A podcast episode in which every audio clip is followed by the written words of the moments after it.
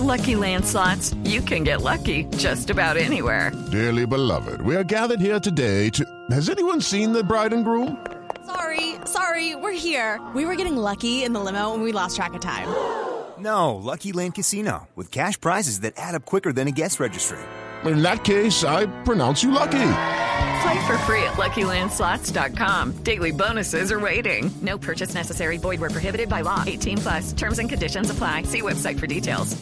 Y como esta semana ha sido tan debatido todo el, tema del día sin la carne, etcétera, etcétera, pues es que tal vez no necesitamos el día sin carne porque es que la gente ya está dejando de comer carne, según eh, lo ha dicho eh, la ONG Sinergia Animal. Karen Andrea Reyes es la coordinadora de esta ONG en el Departamento de Comunicaciones. Karen Andrea, bienvenida, mil gracias por estar con nosotros hoy aquí en Mañanas Blue.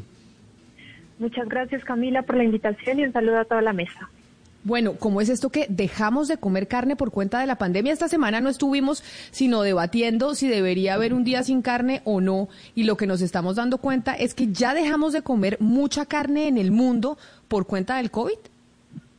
Bueno, pues sin duda hay una disminución respecto a lo que vivíamos en el pasado. Este año el consumo de carne en todo el mundo tuvo su mayor caída en nueve años. Estamos hablando de una baja del 3%, que es la reducción más grande que hemos visto. Esto de acuerdo con la FAO, que es una organización de las Naciones Unidas encargada de reportar este tipo de índices.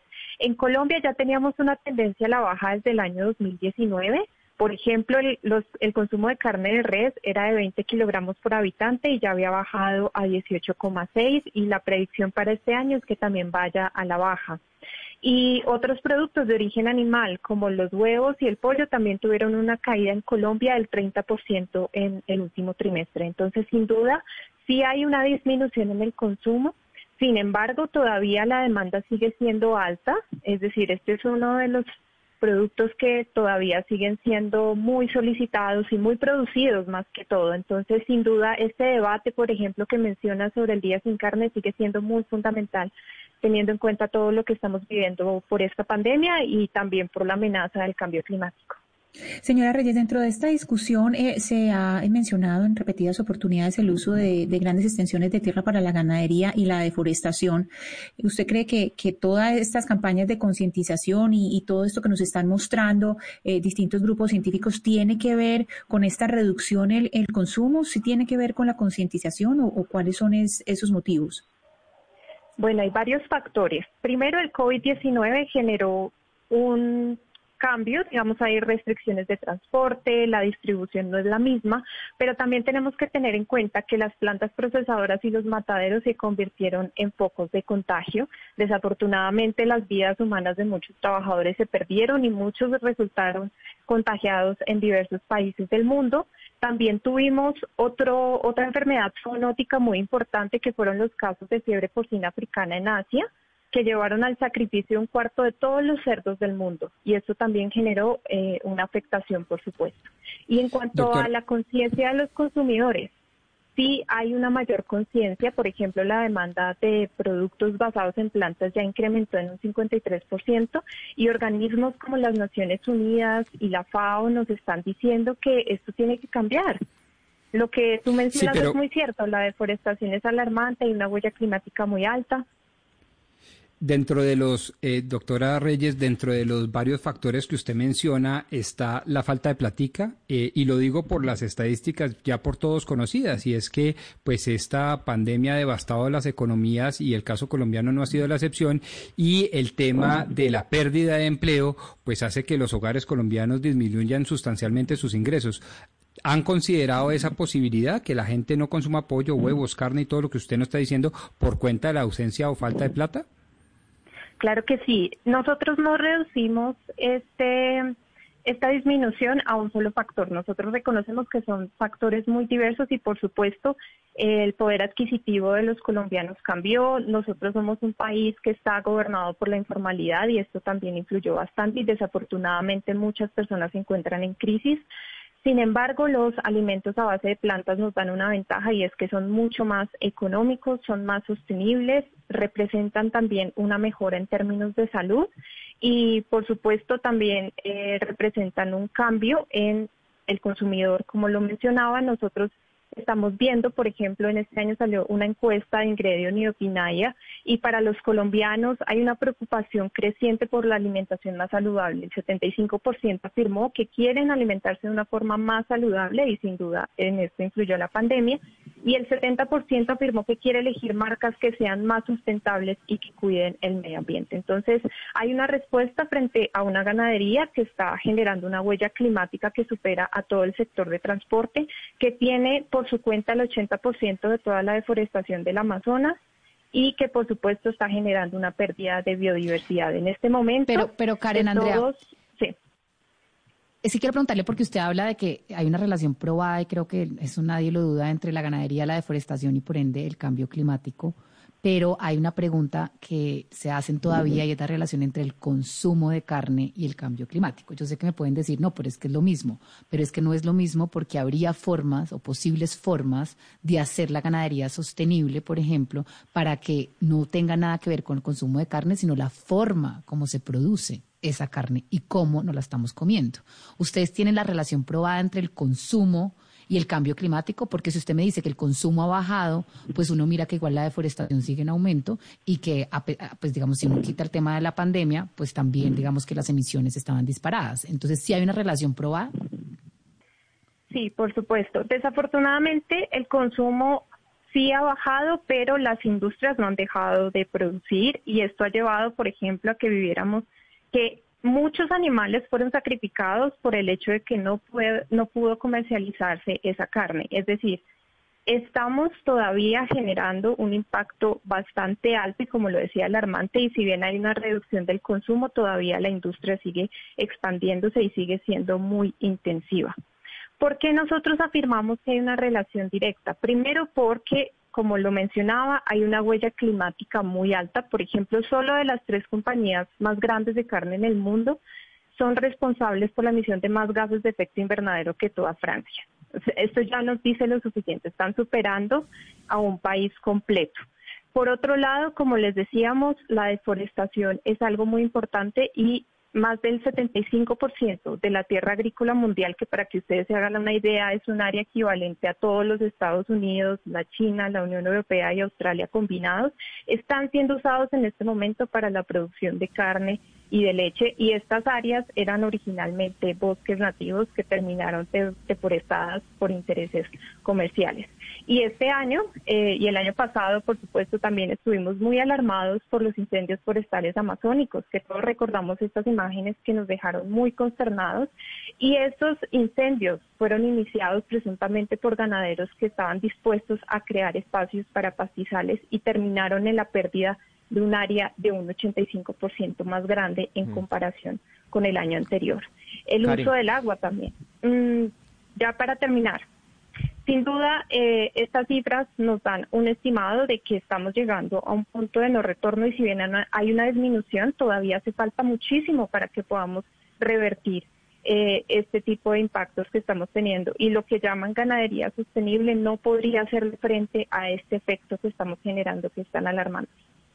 Karen, eh, digamos que uno comparte la necesidad de que el mundo consuma un poco de menos carne, que modere su consumo, que tenga hábitos alimenticios mucho mejores, pero sigo con la preocupación que expresaba Pombo y es si es la falta de dinero. ¿Por qué razón? Porque usted habla, por ejemplo, que se redujo eh, a 20 kilogramos el consumo de carne por habitante en Colombia, pero mi preocupación, ¿esa reducción fue pareja o estamos hablando de que se redujo solamente en un segmento poblacional de bajos ingresos, pero en un segmento poblacional de ingresos medios o altos ese consumo fue igual? Porque si eso es así, pues realmente no hay ningún tipo de conciencia sobre el tema que esté llevando a que esa cifra baje.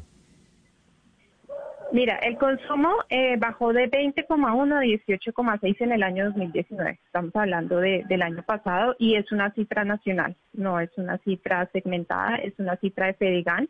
Entonces, es una cifra completamente nacional. Como lo decimos, no podemos reducirlo a un solo factor, sin embargo, lo que estamos viendo es una tendencia creciente y como lo decía, estamos viendo una recepción mucho más amplia por parte de los consumidores en encuestas, por ejemplo, donde ya están dejando ver esta, este nuevo interés y esta nueva opción eh, hacia los alimentos basados en plantas. Por supuesto, como lo mencionaba, sí hay influencia del poder adquisitivo de los consumidores, sí hay una influencia también en las restricciones de transporte que hicieron que muchos de estos productos no pudieran ser distribuidos con el mismo alcance y también hay una reducción de la demanda por parte de sectores que eran muy importantes como los restaurantes, el catering, los hoteles, que por supuesto tienen un papel muy importante en todo esto. Entonces, como le decía, no podemos reducir a un solo factor esta disminución, pero tampoco podemos negar que esta sea una preocupación creciente en los consumidores colombianos y en los consumidores del mundo. Eh, por ejemplo, en países como Estados Unidos ya se está marcando una pauta. Este tipo de productos basados en plantas ya tienen una demanda del 53% más alta respecto a lo que se veía previamente. Y aquí en Colombia también lo estamos viendo en el mercado. Usted ya puede ir al supermercado y va a encontrar marcas como Pietran, como Zenú, que ya tienen sus sustitutos cárnicos vegetales. Tenemos el auge también de las bebidas o leches vegetales que han tenido una buena penetración. Y como les decía, hay una preocupación creciente por la salud y la sociedad sostenibilidad. Entonces, eh, nosotros mantenemos este aspecto desde una perspectiva diversa y sabemos que hay muchos factores que están aquí influyendo. Y uno supone que el consumo, eh, Karen, ha, caído mucho más entre los jóvenes. Con esa tendencia ahora, la mayoría de los jóvenes son animalistas, ambientalistas. Eh, realmente eh, son, son, son cada vez más los, los jóvenes que dejan de consumir carne en un país como Colombia. Bueno, en Colombia tenemos algo muy interesante y es que, por supuesto, las poblaciones veganas y vegetarianas se, ubican entre los 20 y los 30 años. Y la última cifra de la Unión Vegetariana Mundial eh, apuntaba que habían más de 600 millones de vegetarianos en el mundo. Entonces, aquí en Colombia sí hay una preocupación, por supuesto, también por el bienestar de los animales.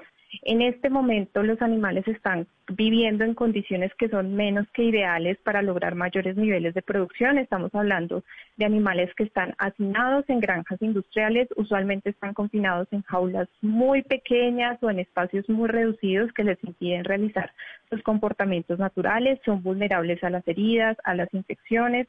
Los expertos también de la comunidad internacional han señalado que los niveles de estrés y de sufrimiento son bastante altos. No olvidemos que estamos hablando hablando de seres sintientes que tienen un sistema nervioso complejo central, que tienen la posibilidad de tener personalidades, una capacidad subjetiva.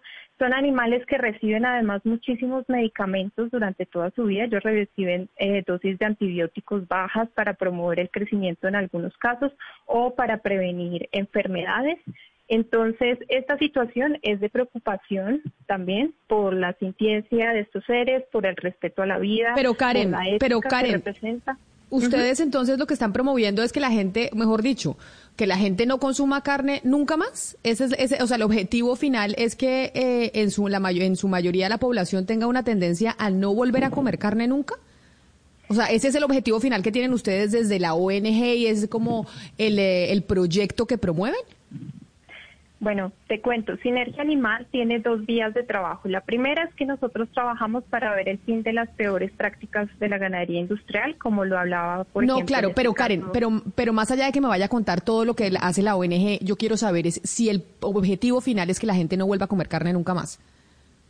Sí, para allá vamos. Bueno, nosotros somos una organización 100% vegana y nos sentimos felices de decirlo porque somos un equipo que cree en el respeto de la vida de los animales, por supuesto. Ahora bien, quiero aclarar una cosa, este tipo de cambios no son forzados, no se pueden imponer y no se van a dar de un día para otro. Reconocemos que el camino debe ser pragmático, debe ser racional y efectivo y en este sentido estamos en diálogos con todos los sectores, estamos oh, pero, eh, digamos, una reducción pero entendiendo que ustedes son veganos y demás, pero el objetivo que ustedes tienen para, o sea, entendiendo que la ganadería extensiva tiene un cambio, tiene un efecto en el medio ambiente que ya ha sido probado e incluso Naciones Unidas lo ha eh, asimilado de esa manera. Pero una cosa muy distinta es decir, el objetivo que queremos es que el planeta vaya hacia una dieta que sea completamente vegana. Es válido que la ONG tenga ese, eso como misión. Ustedes, ese es el objetivo que plantean para el mundo. Ustedes creen desde su organización no gubernamental que la dieta de los ciudadanos debería ser una dieta que no tenga productos animales. Sí, es correcto. Por una posición ética, por una pero, posición pero digamos que eso, eso, pero eso, eso, eso, eso va, eso no, no necesariamente tiene una relación directa con el tema del medio ambiente. O sea, hay una, la ganadería extensiva tiene una relación con la afectación al medio ambiente. Pero de ahí a que, el, a que el, problema del medio ambiente lo vayamos a combatir completamente teniendo una población que tenga una dieta totalmente vegana, eso ya es otra cosa. No necesariamente. Por ejemplo, te comento, hay un estudio reciente del Banco Interamericano de Desarrollo y la Organización Internacional del Trabajo que crearon un modelo de economía verde y de cero emisiones, donde se enfocaron exclusivamente en proyectos de agricultura que fueran basados en plantas para la región de Latinoamérica y el Caribe y para el mundo en general. Y en este tipo de modelos se, proyectó un crecimiento sostenible 100% ambiental y eh, se proyectaron cómo estas actividades de agricultura sostenible podrían superar primero todos los niveles de empleabilidad que nos dan en este momento eh, la ganadería intensiva y todas sus formas de producción. Estoy hablando de carne, leche, huevos, pollo. Segundo, habló de la producción de alimentos vegetales y de ecoturismo. Y de esta manera creó todo un modelo de cómo podría ser esta economía verde para 2030. Pero, pero Karen, ese es, un estudio del banco. Es, un estudio. Naciones Unidas, el Banco Interamericano, el Banco Mundial. Hay múltiples estudios al respecto. Digamos que ese es un debate mucho más profundo de mucha mayor investigación de múltiples universidades y sectores académicos para entonces nosotros, porque es que me parece muy peligroso afirmar que entonces el mundo debería ir hacia una dieta completamente vegana es otro debate completamente distinto a luchar contra la ganadería extensiva y los efectos que tiene en el, eh, en el cambio medioambiental. Pero le agradezco mucho, Karen Andrea Reyes, por haber estado con nosotros como comunicadora de la ONG Internacional Sinergia Animal. Mil gracias por habernos acompañado. Muchas gracias a ustedes por el espacio y aquí seguiremos disponibles, como lo decías, para alimentar este debate y seguir escuchando más perspectivas al respecto. Hello, it is Ryan, and we could all use an extra bright spot in our day, couldn't we? Just to make up for things like sitting in traffic, doing the dishes, counting your steps, you know, all the mundane stuff. That is why I'm such a big fan of Chumba Casino. Chumba Casino has all your favorite social casino style games that you can play for free anytime, anywhere with daily bonuses. That should brighten your day a. Actually, a lot. So sign up now at ChumbaCasino.com. That's ChumbaCasino.com. No purchase necessary. BGW. Void were prohibited by law. See terms and conditions. 18 plus.